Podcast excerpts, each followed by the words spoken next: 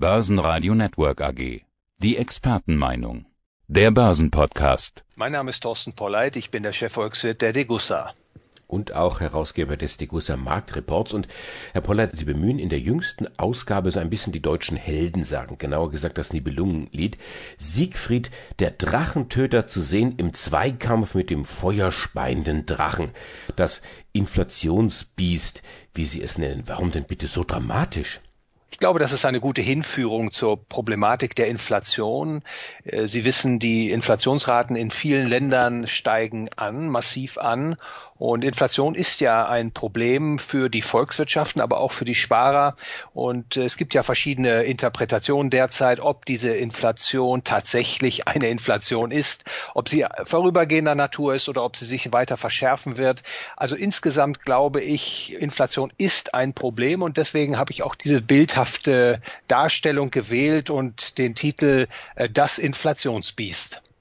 Wir wissen ja, wie die Sache weitergeht. Siegfried hat den Drachen besiegt und wurde dann durch das Bad im noch warmen Drachenblut unverwundbar. Also zumindest fast, wenn er nicht dieses fiese Eichenblatt gewesen wäre und der böse Hagen und, und die Kriemhild, die den Mund einfach nicht halten konnte. Was alles sagt uns das denn?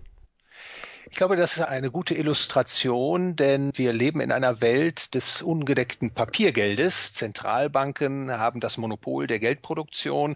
Das gilt sowohl in den Vereinigten Staaten von Amerika wie auch hier im Euroraum. Und sie können die Geldmenge jederzeit in beliebiger Menge ausweiten und dadurch ist dieses Papiergeld in seiner Wertbeständigkeit eben nicht unverwundbar. Wir wissen aus der ökonomischen Theorie, dass wenn man die Geldmenge zu stark ausweitet, dass dann die Kaufkraft der Geldeinheit absinkt. Und das genau haben wir in den letzten Jahren gesehen, dass die Zentralbanken die Geldmengen massiv ausgeweitet haben, dass es einen massiven Geldüberhang gegeben hat, den die Zentralbanken herbeigeführt haben. Und jetzt im aktuellen Umfeld, wo es einen Energiepreisschock gibt, scheint dieser Geldmengenüberhang sich nun in steigenden Preisen abzubauen. Und das ist das, was wir jetzt am aktuellen Rand sehen, dass eben die Preisinflation drastisch in die Höhe steigt. Ich bin ja heilfroh, dass Sie jetzt nicht gesagt haben, ja, wir haben den bösen Hagen, das ist der Paul, der Fett oder die, die Kriemhild, die den Mund nicht halten kann, was ich Ihnen, was ich Ihnen in den Mund gelegt habe, das könnte Christine Lagarde sein. Also, ja. da äh, konnte ich Sie nicht aufs Glatteis führen. Wunderbar. Aber wie viel Basiseffekt steckt denn in diesem Thema Inflation? Ja, da sprechen Sie etwas Wichtiges an. Es ist in der Tat so, dass in Deutschland die Inflationsrate, die ja jetzt im Monat September auf 4,1 Prozent gestiegen ist, vor allem auch durch einen sogenannten Basiseffekt in die Höhe getrieben wurde. Das liegt daran, dass die Mehrwertsteuer abgesenkt wurde im Juli 2020 äh, und dann wieder angehoben wurde im Dezember 2020 und dadurch fallen jetzt die Jahresveränderungen der Konsumgüterpreise stärker aus. Allerdings richte ich da den Blick auch in die Zukunft. Und ich sagte bereits, der Geldmengenüberhang, der sich da aufgebaut hat, in Amerika beträgt er schätzungsweise über 30 Prozent und hier im Euroraum vermutlich etwa 17 Prozent, dass dieser Geldüberhang jetzt doch noch die Preise weiter in die Höhe treiben wird. Und insofern ist keine Entwarnung zu geben von meiner Seite. Ich glaube und ich befürchte, dass das Inflationsbiest jetzt seinen hässlichen Kopf hebt. Spritpreise, die jetzt heute 50 Prozent etwa höher sind als vor etwas mehr als einem Jahr. Also irgendwie vernünftig lässt sich das kaum erklären. Ja, es ist nicht nur, Herr Groß, äh, der Anstieg der Spritpreise. Man sieht einen starken Anstieg im Grunde in allen wichtigen äh, Energiekomponenten, also beispielsweise der Kohlepreis, der ist seit Mitte 2020 bis heute um etwa 400 Prozent in die Höhe gestiegen. Oder ein besonders krasses Beispiel ist der Preis für Erdgas.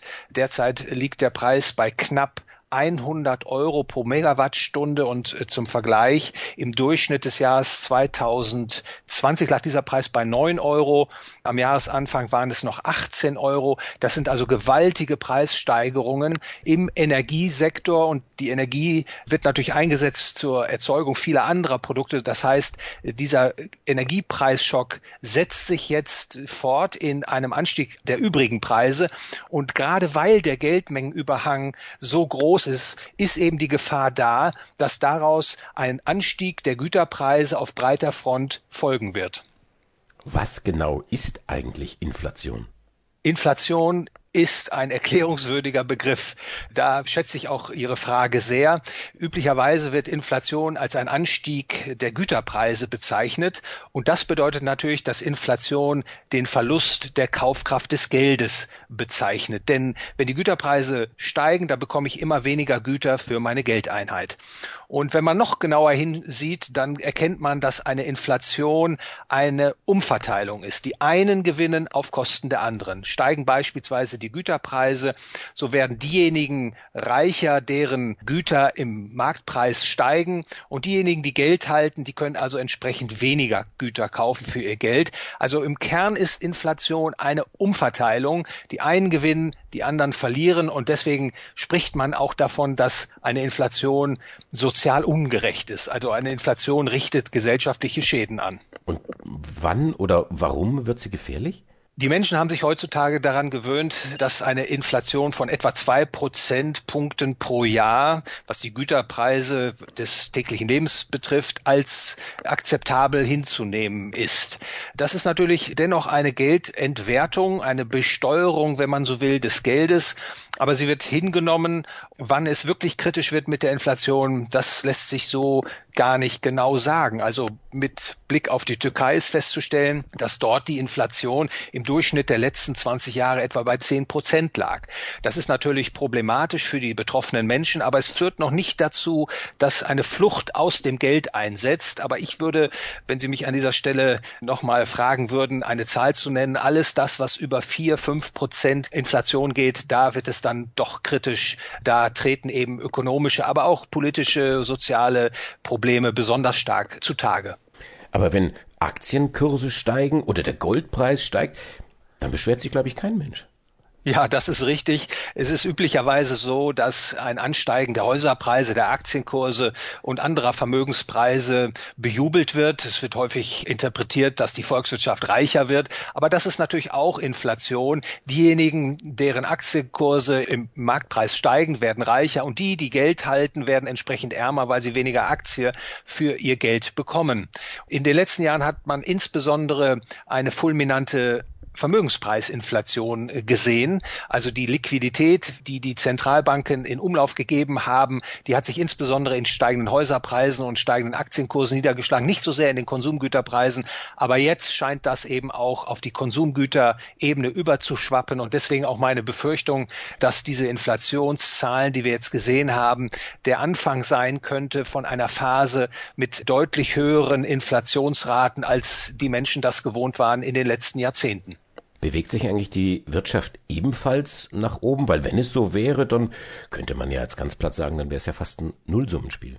In der Tat hat die Inflation eine belebende Wirkung, zumindest anfänglich. Das liegt einfach daran, dass sie äh, gewisse Täuschungen produziert. Also Unternehmer äh, erfahren plötzlich, dass die Preise der eigenen Absatzgüter steigen, werten das als Erfolg der eigenen Produkte und weiten dann die Produktion aus, stellen neue Arbeitskräfte ein. Aber das ist natürlich eine Illusion, äh, für die die Inflation sorgt, weil nicht nur die Güterpreise des einen Unternehmers ansteigen, sondern auch die Absatzpreise anderer Unternehmer. Und dann kommt es eben dazu, dass diese Inflation die Wirtschaft zunächst belebt, aber früher oder später entzaubert sich dann doch diese Illusion und die Unternehmer erkennen, dass nicht nur die Nachfrage nach ihren Gütern steigt, sondern auch die Nachfrage nach anderen Gütern steigt und die steigenden Preise dann letztlich die Verbraucher zwingen, ihre Ausgaben zu reduzieren und dann kippt das anfängliche inflationäre Aufschwungsszenario in einen Abschwung um. Also Inflation kann nur vorübergehend die Wirtschaft beleben. Wenn sie sich entzaubert, dann wird auch der Aufschwung entzaubert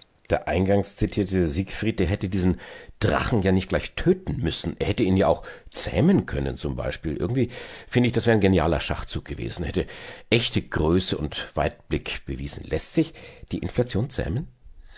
In den vergangenen Jahrzehnten ist es ja zumindest gelungen, die Inflation der Konsumgüterpreise niedrig zu halten, relativ niedrig zu halten. Und das war zumindest eine Besserung gegenüber der Situation in den 1970er und 1980er Jahren.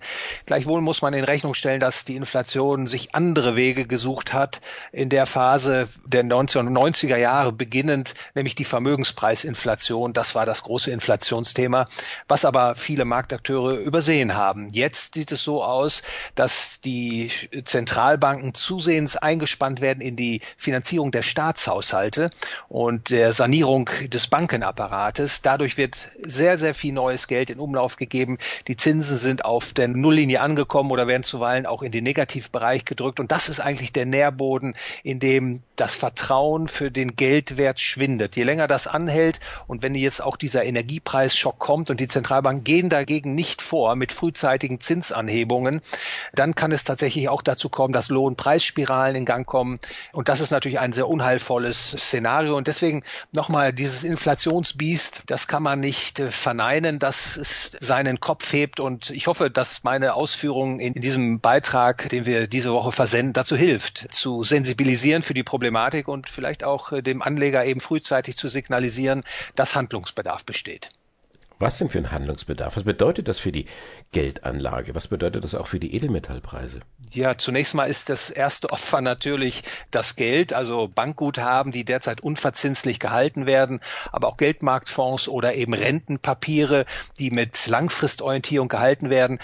Das wird ein Verlustgeschäft geben. Das ist zu befürchten, weil die, der Zins nicht ausreicht, um die Geldentwertung zu kompensieren.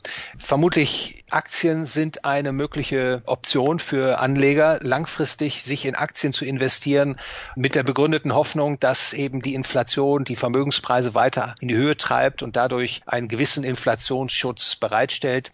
Und ich glaube ja, auch das Halten von physischem Gold und Silber ist eine Möglichkeit, langfristig gesehen dem Kaufkraftverlust des Geldes zu entkommen. Aber in jedem Falle sollte man mit Langfristorientierung jetzt disponieren. Das heißt also, nur dann Entscheidungen zu treffen für den Kauf bestimmter Anlageklassen, wenn man sich selbst die Zeit äh, gibt, für drei oder vier Jahre an diesen Positionen festzuhalten.